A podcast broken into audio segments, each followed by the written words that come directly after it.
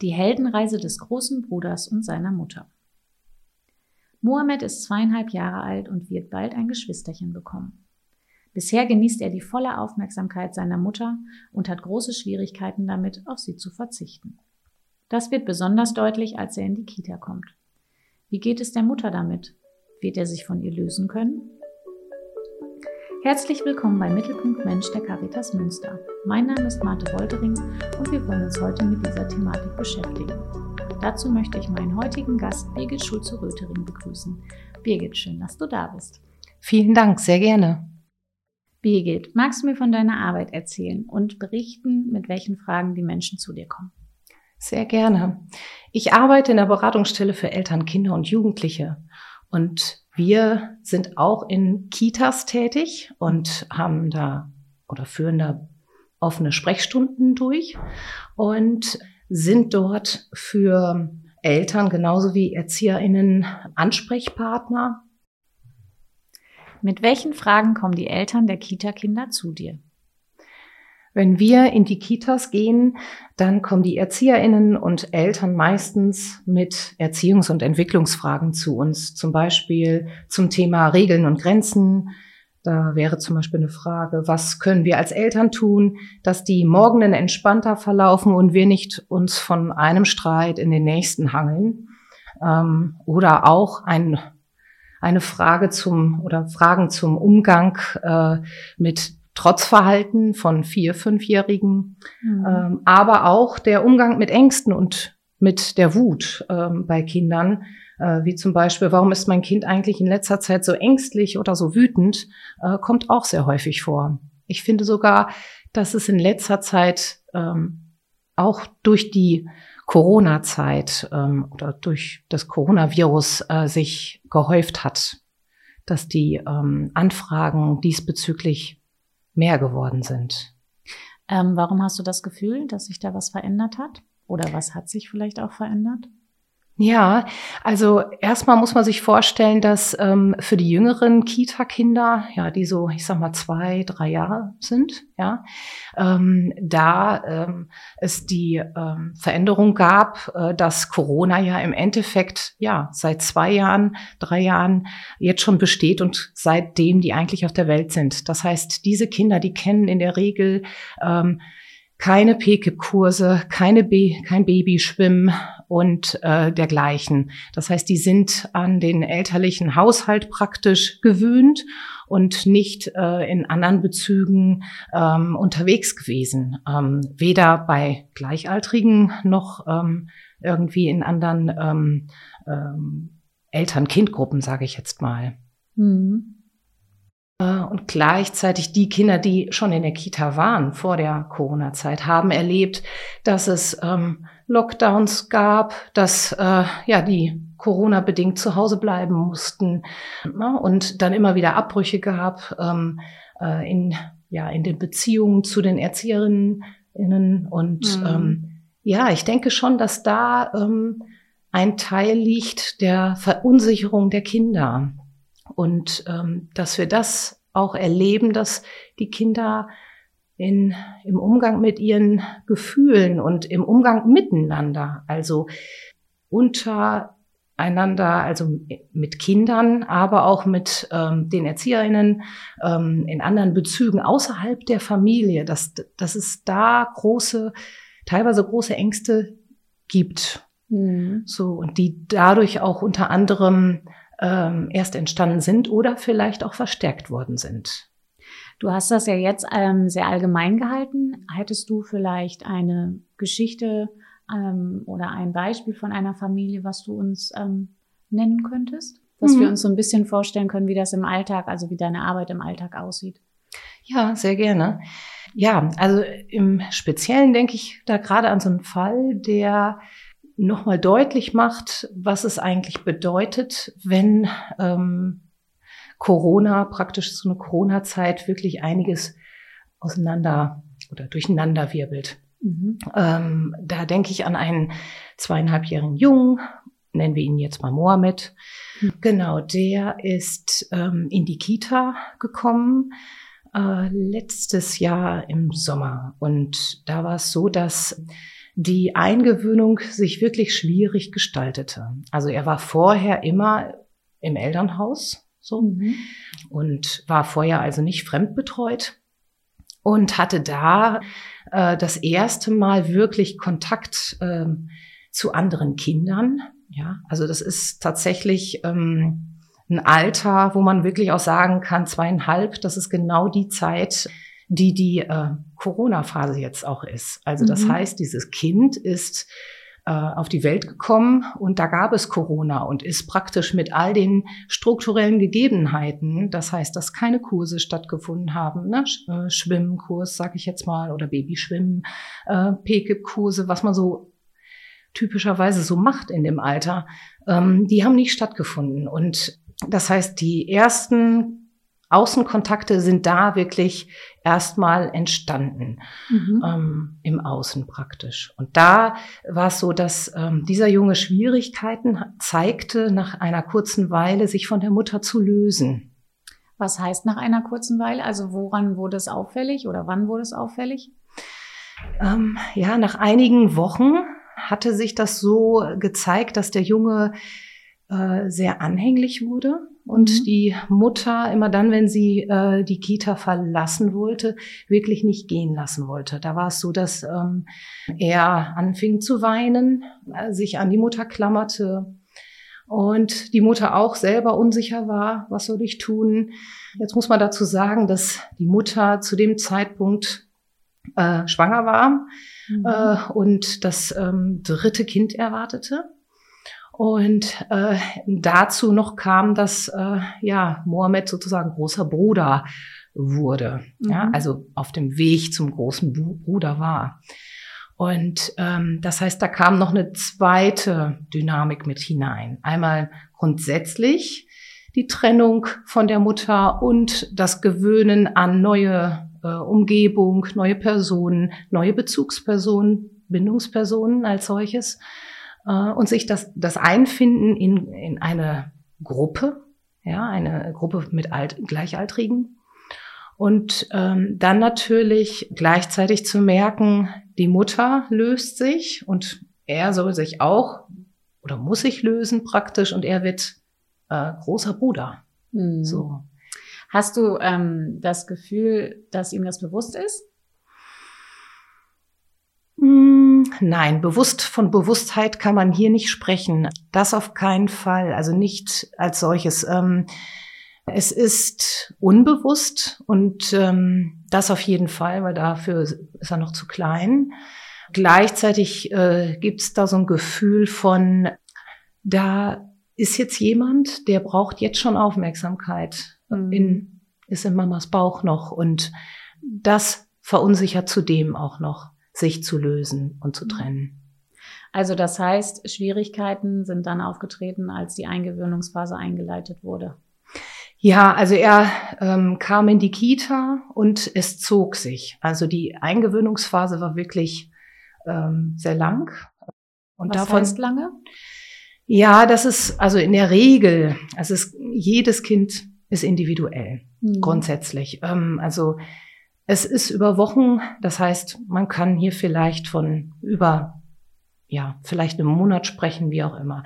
Aber ich möchte dazu sagen, dass es nicht wirklich, ja, eine Eingewöhnungsphase gibt, die ja dann irgendwie in, innerhalb von zwei Wochen oder einer Woche abgeschlossen sein muss. Es gibt Kinder, die äh, können sich ganz schnell an neue Umgebungen und Personen gewöhnen mhm. und Kinder, die brauchen etwas länger.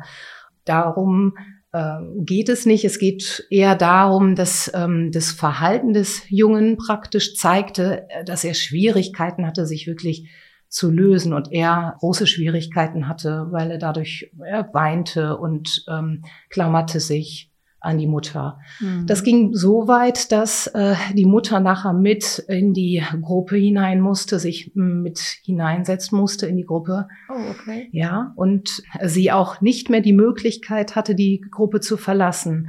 Dieser Junge hatte dann auch große Schwierigkeiten, überhaupt ins Spiel zu finden. Das ist ein, naja, Zeichen, äh, dass die Loslösung nicht, äh, noch nicht vollends ähm, vollzogen worden ist und dass die eben auch schwierig ist. Also das zeigt den ErzieherInnen, dass Bindung und, und die Loslösung einfach noch, ähm, das Bindungsverhalten noch zu stark ist. Mhm. Und dass der Junge die Aufgabe hat, äh, wirklich ähm, sich noch zu lösen.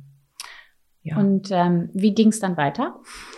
Ja, also da war es dann so, dass die Erzieherinnen ganz viel ausprobiert hatten. Die hatten probiert, äh, dass die Mutter selber Grenzen setzen sollte was ihr sichtlich schwer fiel. Mhm. Dann hatten sie überlegt, verschiedene Orte anzu ähm, steuern. Das heißt, dass die Mutter gar nicht mehr in äh, den Gruppenraum geht, sondern sich im Elterncafé aufhalten soll.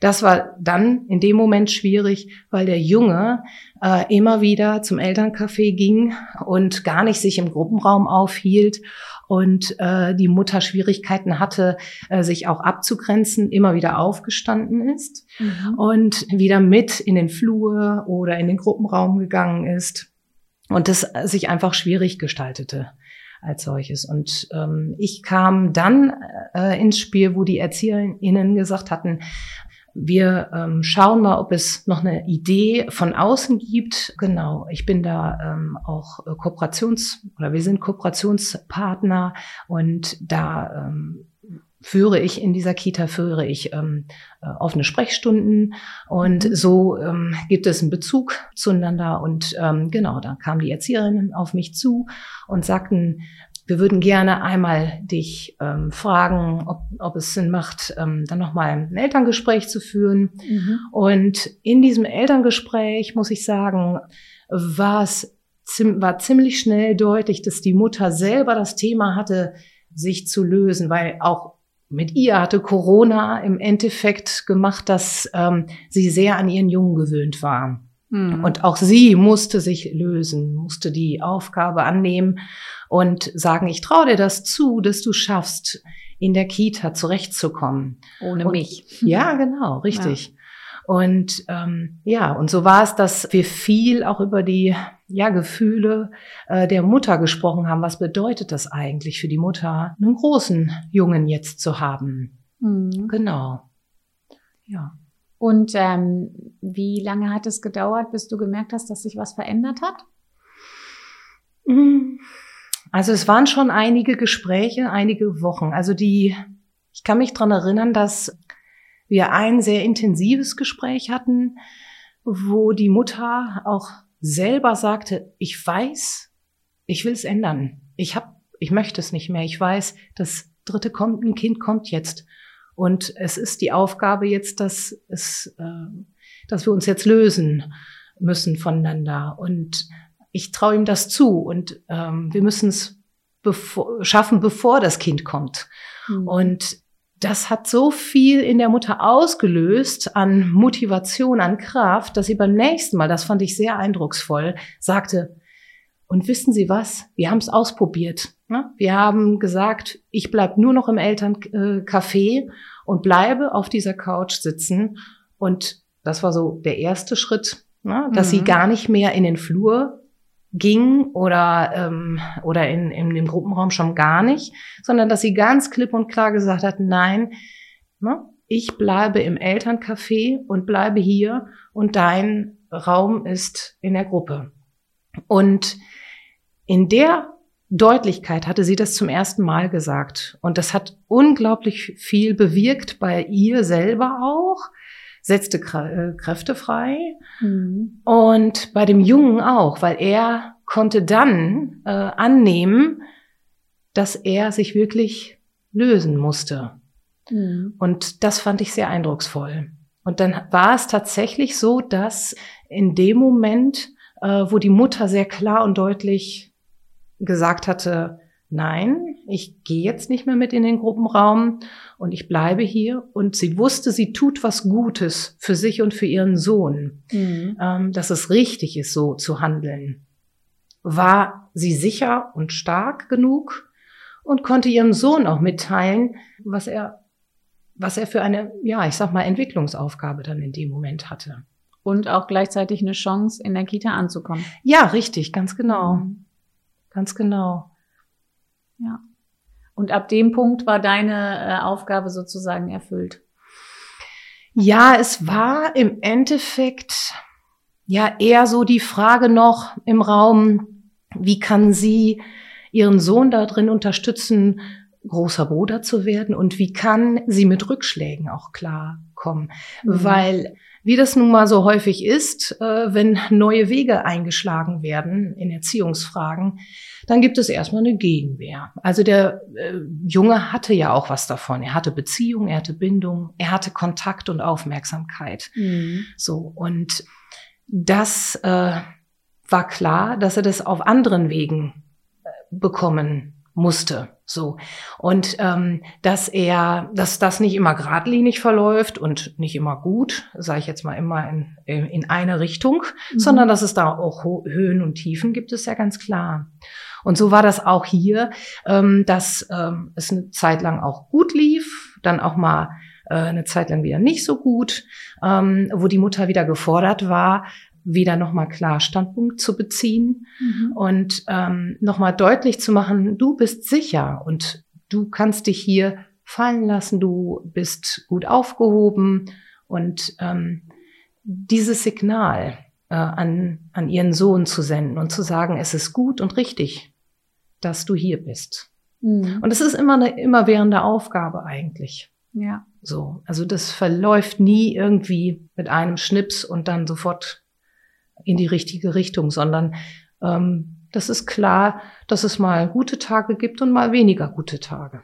Und die dann auch anzunehmen und zu sagen, okay, das ist, das ist so. Wir sind ja auch nicht immer jeden Tag gut gelaunt. Das stimmt. ähm, hast du heute noch Kontakt zu der Familie? Ja, also sporadisch. Ich sehe die mal ab und zu in der Kita, wenn ich dann offene Sprechstunden habe. Und ähm, ja, dann berichtet mir die Mutter, wie es gerade im Moment läuft. Mhm. Genau. Mhm. Und ist das Geschwisterchen schon auf der Welt? Noch nicht. Mhm. Also ist, ist noch dabei. Aber also die, die Mutter, ja, sagt, sie hätte für sich, und das finde ich ganz interessant, für sich so einen Paradigmenwechsel ähm, vollzogen. Was bedeutet Paradigmenwechsel? Ja, ja, so ein Vorstellungswechsel, ähm, dass sie für sich klar hatte, dass, dass sich's ändern soll. Mhm. Und dass es wichtig ist, dass es sich ändert und dass sie sich das zutraut. Veränderungen sind ja gerade auch, ja, mit Verunsicherungen und mit Ängsten verbunden. Also, dass mhm. sich auf was Neues einlassen. Ja. Ist, ja, ist nicht immer einfach. Nee. Ich glaube, umso besser und umso schöner, dass sie da die Unterstützung durch dich und die ErzieherInnen hatte. Um das äh, anzugehen und für sich zu verändern und auch für ihr Kind. Also den Mohammed mhm. in erster Linie.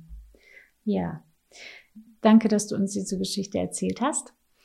Wie können Eltern, Jugendliche oder Kinder Kontakt zu dir aufnehmen? Ja, wir haben eine Webseite, die lautet caritas-ms-familienberatung.de und auf der ist aufgelistet, wie uns Familien erreichen können, und zwar telefonisch ähm, oder per E-Mail oder ähm, eben auch in den offenen Sprechstunden. Die sind äh, äh, in jedem Stadtteil, in jeder Beratungsstelle an einem Wochentag, äh, an einem Werkwochentag sozusagen vorhanden. Super. Ich danke dir. Ja, wir sind schon am Ende unserer Folge heute angekommen. Schön, dass du da gewesen bist und dir Zeit für uns genommen hast. Sehr gerne, Dankeschön. Danke, dass du heute reingehört hast. Bis zur nächsten Folge von Mittelpunkt Mensch, wo wir uns dann der Folge Gemeinsam sind wir stark widmen wollen.